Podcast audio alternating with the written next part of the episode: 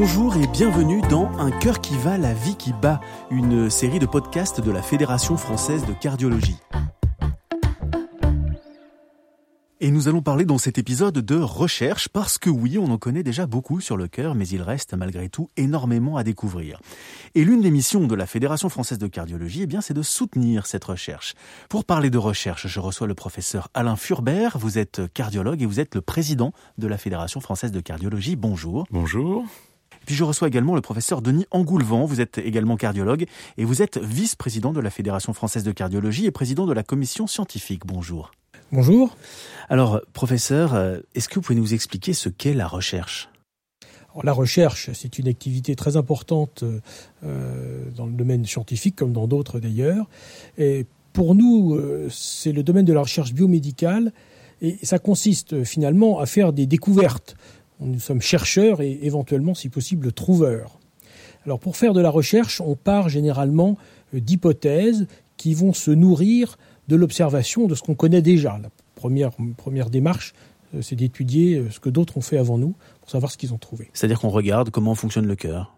Voilà, et on va se nourrir des travaux de recherche faits euh, avant nous par d'autres collègues ou de travaux de recherche observationnels qui décrivent les phénomènes. Par exemple, je vais regarder le nombre de patients qui font un infarctus euh, dans notre pays, voir s'il y a plus d'hommes, plus de femmes. À partir de là, je vais euh, eh bien, émettre des hypothèses scientifiques. Ces hypothèses sont, sont basées à la fois sur l'observation, puis aussi un petit peu sur la sensibilité, je dirais même, j'irais jusqu'à dire la créativité euh, du chercheur. À partir du moment où je fais mon hypothèse en disant je vais faire telle chose pour améliorer la santé des gens, ce qui est notre rôle de soignant aussi, eh bien je vais ensuite mettre en place une méthode expérimentale pour tester mon hypothèse euh, avec euh, tous les contrôles possibles. Il ne s'agit pas pour moi de tester un médicament sur trois patients et dire ça marche. Non. Il y a, il y a des règles bien précises. Hein. Il y a un cadre. Alors il y a à la fois des règles sur le plan de la méthode, on doit calculer un effectif, on doit prendre un certain nombre de patients, euh, on doit euh, s'assurer eh bien que on n'est pas biaisé. Hein. Si je prends que des patients en bonne santé, ben, mon traitement ne marchera pas.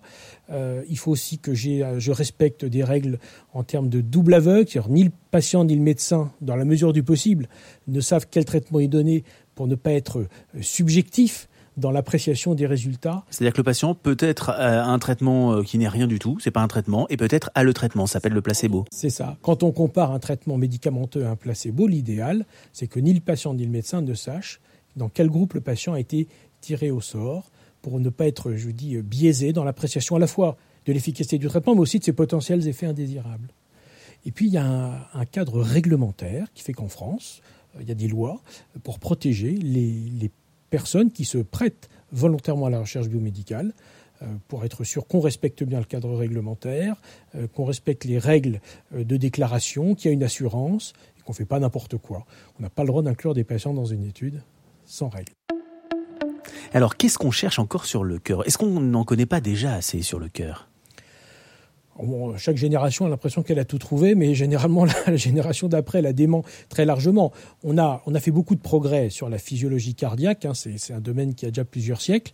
On a fait beaucoup de progrès récemment avec les nouveaux outils, mais il y a encore énormément de choses à connaître. Et notamment aujourd'hui, on, utilise beaucoup dans la recherche ce qu'on appelle l'approche par euh, biologie des systèmes. C'est-à-dire, le cœur n'est pas un organe isolé, ça évidemment, vous, le savez, mais quand on envisage aujourd'hui le fonctionnement du cœur, on doit le mettre dans un, domaine beaucoup plus large de connexion avec les autres organes, de dialogue avec les autres organes, via les hormones par exemple, via les nerfs. Et dans la biologie des systèmes, on va du plus petit au plus gros. Je vais m'intéresser au cœur en tant qu'organe qui bouge, de pompe. Je vais m'intéresser à ce qui se passe à l'intérieur de mes cellules, le fonctionnement du génome. Je vais également m'intéresser à l'imagerie, puisque c'est la perception que j'en est euh, pour examiner un patient. Je ne veux pas l'ouvrir chaque fois pour voir ce qui se passe. Et donc, en intégrant toutes ces phases de la recherche euh, et toutes ces approches biologiques, génomiques, transcriptomiques, etc., etc., j'arrive à avoir une image un peu plus précise de ce qui se passe vraiment. Et alors, dans quel euh, domaine la recherche est-elle active aujourd'hui sur le cœur? Alors, la recherche sur le cœur, elle est encore très très active pour euh, euh, trouver de nouveaux traitements. Et puis nous, les cardiologues, on s'intéresse aussi au vaisseau. Donc on s'intéresse à la fois au cœur et au vaisseau, parce que quand le vaisseau tombe malade, il va rendre souvent le cœur malade par l'hypertension artérielle, par l'athérosclérose par exemple. Alors en termes euh, de recherche aujourd'hui sur le cœur, euh, c'est vrai que tout ce qui est infarctus du myocarde, insuffisance cardiaque, on a fait beaucoup de progrès, mais ça reste quand même une cause de mortalité très très importante. Donc on est aussi beaucoup dans la prévention, et c'est un des rôles d'ailleurs que la Fédération française de cardiologie affectionne. Et puis on cherche de nouveaux outils. Par exemple, lorsque les patients ont un cœur extrêmement malade, la seule réponse aujourd'hui souvent c'est la transplantation cardiaque mais le nombre est limité, elle est réservée aux patients les plus jeunes, et donc il y a de nouvelles choses qui arrivent, comme par exemple les prothèses cardiaques. Tout le monde a entendu parler de la prothèse Carmat. Euh, il y en a d'autres aussi qui sont en développement, et c'est probablement l'avenir euh, pour la recherche pour les patients insuffisants cardiaques terminaux. C'est un, cœur artificiel, quoi. Un cœur artificiel qu'on va mettre dans la poitrine du patient, soit en attendant de pouvoir un jour le greffer, soit peut-être pour toujours. Ce serait, ce serait, ce serait formidable. Quand on recherche, est-ce qu'on recherche pour tout le monde pareil, pour les hommes, pour les femmes euh? Alors, on a très longtemps fait comme ça. Et dans, le domaine maladie cardiovasculaire, ça nous a sans doute joué des tours. Parce que euh, même si les femmes euh, ont au final une mortalité cardiovasculaire supérieure à toutes les autres causes de mortalité, au final, quand on, fait nos, études euh, sur l'infarctus du myocarde, on aura une majorité d'hommes. Et c'est quelque chose qui est embêtant parce qu'on va montrer que le traitement est efficace, mais il est efficace en globalité sur la population, mais il marche peut-être pas chez les femmes. La femme n'est pas tout à fait un homme comme les autres, ça fait très longtemps qu'on s'en est aperçu. Les hormones euh, féminines jouent un rôle. Et donc aujourd'hui, on a pour mission dans la recherche de faire attention à la spécificité du genre et à l'impact du genre sur les réponses aux maladies et aux traitements. Et c'est quelque chose qui aujourd'hui est demandé dans les appels d'offres recherche. On dit aux chercheurs attention, vous cherchez des nouvelles choses, il faut bien faire attention, même sur les modèles animaux, il faudra prendre des animaux mâles et femelles. Et quand vous faites des études chez l'homme, faites attention d'être sûr d'avoir une, démonstration d'efficacité, que ce soit en diagnostic ou en thérapeutique, aussi bien chez l'homme que chez la femme. Alors, cette recherche, elle date d'il y a longtemps déjà, et on a trouvé déjà beaucoup de choses, on le disait. Qu'est-ce qu'on a euh, trouvé euh, Qu'est-ce que ça a révolutionné la recherche sur le cœur? Alors, il y a eu énormément de, progrès, euh, ne serait-ce que sur l'infarctus du myocarde, par exemple. Il y a 20 ans, 15% des patients qui arrivaient à l'hôpital avec un infarctus eh bien, décédaient pendant la phase d'hospitalisation. Aujourd'hui, on est tombé à 4%, parce qu'il y a eu des progrès à la fois sur les techniques de revascularisation avec les stents, par exemple, et puis avec les médicaments, avec la pharmacologie. On a euh, aujourd'hui quand même des, gros progrès qui ont été faits plus récemment, notamment sur les valves, avec les valves percutanées. Jusqu'à il y a une vingtaine d'années. Ah ben voilà, jusqu'à il y a une vingtaine d'années, quand vous aviez une valve aortique malade, trop serrée, ce qui est une maladie fréquente chez le sujet âgé, le seul traitement, c'était l'opération.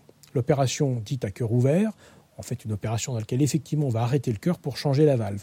Mais évidemment, cette opération n'était pas possible chez des gens très âgés, en très mauvais état général, le patient risquait de mourir de l'opération. Et quand le, le remède tue le malade, ça n'a plus beaucoup d'intérêt.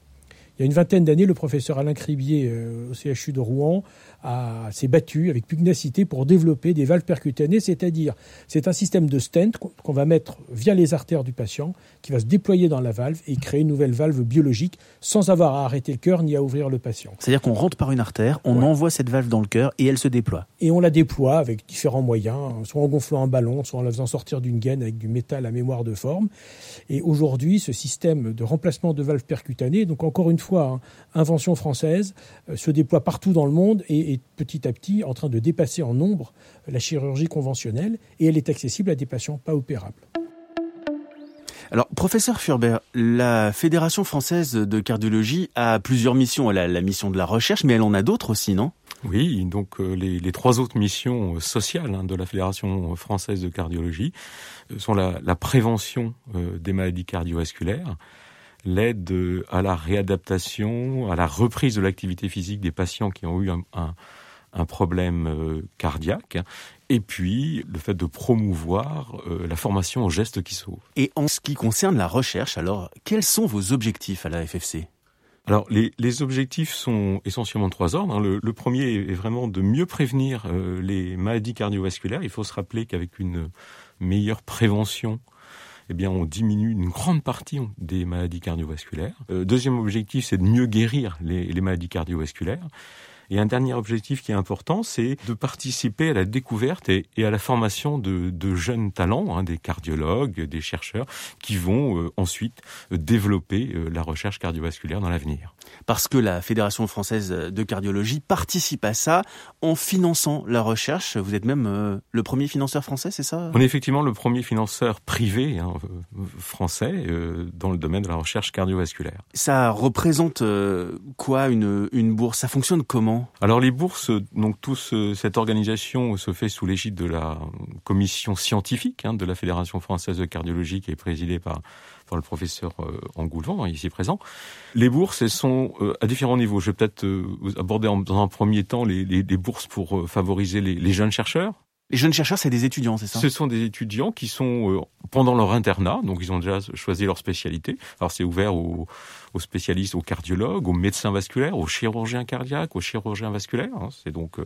ça, c'est des jeunes qui ont 26 ans, 27 ans. Enfin, oui, on, est, vraiment dans le dans les cardiologues de demain, quoi. Voilà. Et chez ces cardiologues-là, ce qu'on va essayer de favoriser, bah, c'est une initiation à la recherche en leur euh, finançant une année pour faire un master et euh, pour ceux qui ont déjà euh, un master et qui veulent continuer dans une euh, approche plus universitaire, la possibilité de, de, financer une année, voire deux années d'aide pour faire un voyage à l'étranger, pour découvrir une équipe de recherche renommée et pour commencer les publications. Ça, c'était la première bourse. Il y a, a d'autres familles de bourses, c'est ça? Oui. Alors donc, un autre aspect, c'est d'essayer de d'aider les, les jeunes équipes donc c'est toujours très difficile hein, euh, quand on débute euh, d'avoir des financements parce qu'on est en concurrence avec des très grosses équipes et c'est pas facile. C'est quoi une jeune équipe en fait? Une jeune équipe, bah, c'est une équipe qui est en train de se structurer. Donc ça peut être très peu de, de chercheurs, hein, trois, quatre chercheurs. Euh, très souvent, c'est des équipes qui n'ont pas encore de label ni INSERM ni CNRS hein, qui, qui, qui, commencent. Et donc, on, on va aider ces, ces équipes-là pour leur premier projet. Ça peut être aussi d'aider euh, une équipe déjà confirmée dans une nouvelle thématique. On a euh, d'autres aides qui sont des aides qu'on appelle thématiques, et ça c'est pour un peu favoriser euh, de la recherche sur des pathologies bah, qui n'ont pas beaucoup d'accès aux, subventions, par exemple les cardiopathies congénitales. D'autres aides thématiques, ben, en ce moment c'est la mort subite, hein, ça fait partie en même temps de notre promotion actuellement des gestes qui sauvent et d'essayer de, de, traiter au mieux l'arrêt cardiaque. Il y a souvent une thématique d'actualité. En ce moment, c'est les complications cardiaques euh, du, du, Covid. Et puis une thématique qui, qui est chère à la, à la fédération parce qu'il y a beaucoup de choses à faire, c'est euh, le cœur de la femme. Hein, c'est un gros problème.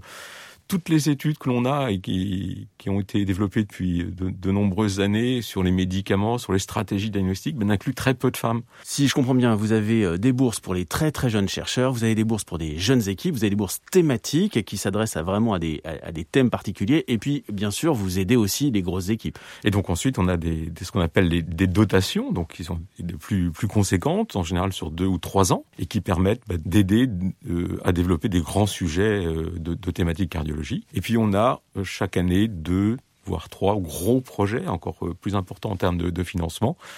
L'idée étant euh, d'avoir des projets qui soient multicentriques, donc plusieurs centres impliqués, multidisciplinaires. On veut que qu'il n'y ait pas que des cardiologues, hein, qu'il y ait toutes les, thématiques regroupées.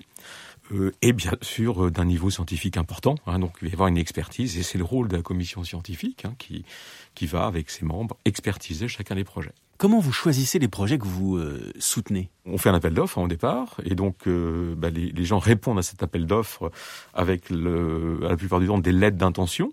Et ces lettres d'intention sont analysées, expertisées par euh, les 16 membres de, du conseil scientifique. Les critères, bah, c'est la qualité scientifique du projet, la faisabilité du projet, et puis également, bah, pour ces projets d'envergure, la qualité de l'équipe hein, qui, qui, propose ce, ce projet. Et ça, c'est tous les ans, tous les six mois, tous les deux ans? Parce que je suppose que quand vous suivez un projet, il est long le projet. Donc à chaque fois, ça vient se superposer.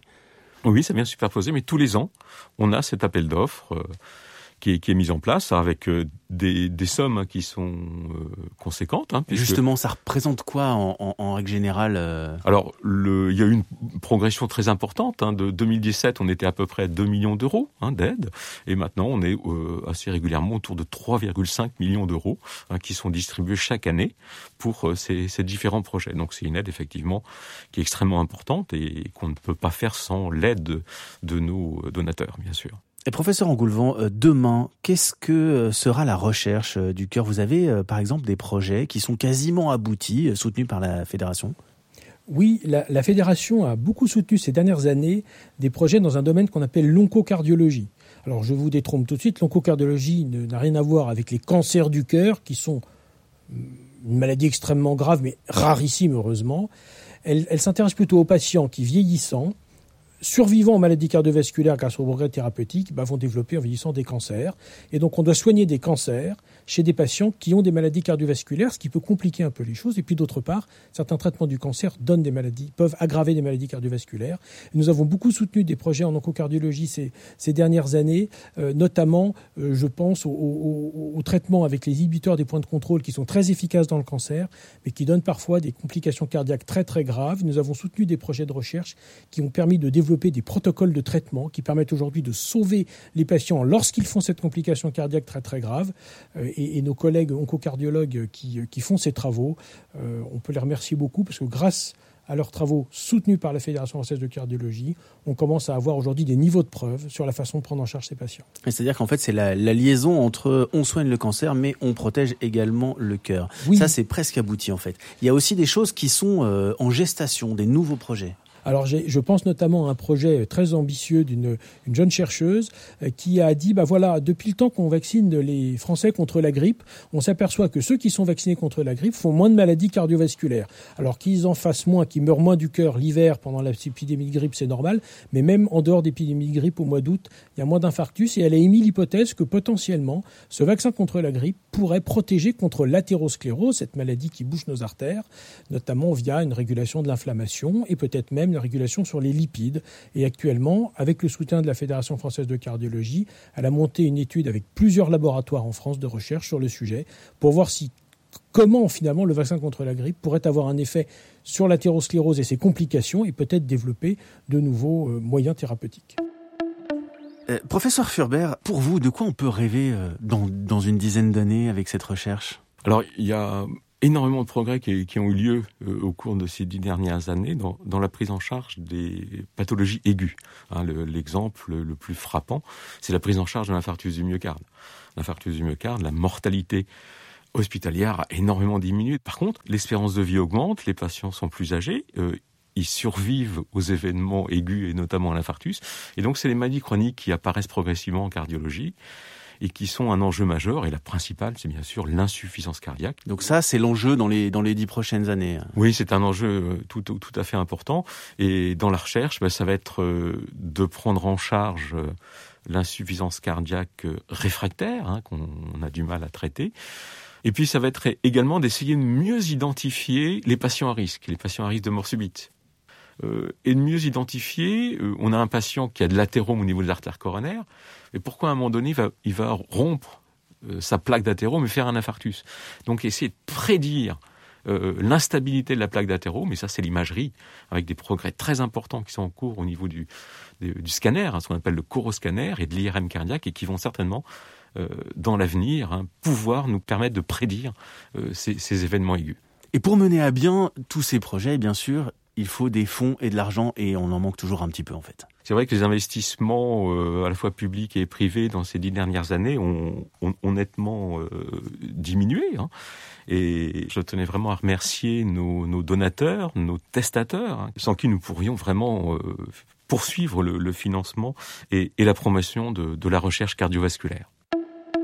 Merci à tous les deux d'être venus nous parler de recherche. Grâce à vous, on mesure un peu plus l'importance de toutes ces découvertes passées et à venir. Merci beaucoup. Merci beaucoup. C'est moi qui vous remercie. Alors vous l'avez compris, la recherche a besoin de moyens et vous, vous pouvez, euh, vous auditeurs, aider la Fédération française de cardiologie à soutenir ses travaux. Vous pouvez faire un don par exemple. Vous trouverez tous les renseignements sur le site internet de la Fédération sur www.fedecardio.org. Cette première série de podcasts touche à sa fin. Merci à vous toutes et à vous tous de nous avoir suivis. Un cœur qui va, la vie qui bat. Une série de podcasts de la Fédération française de cardiologie.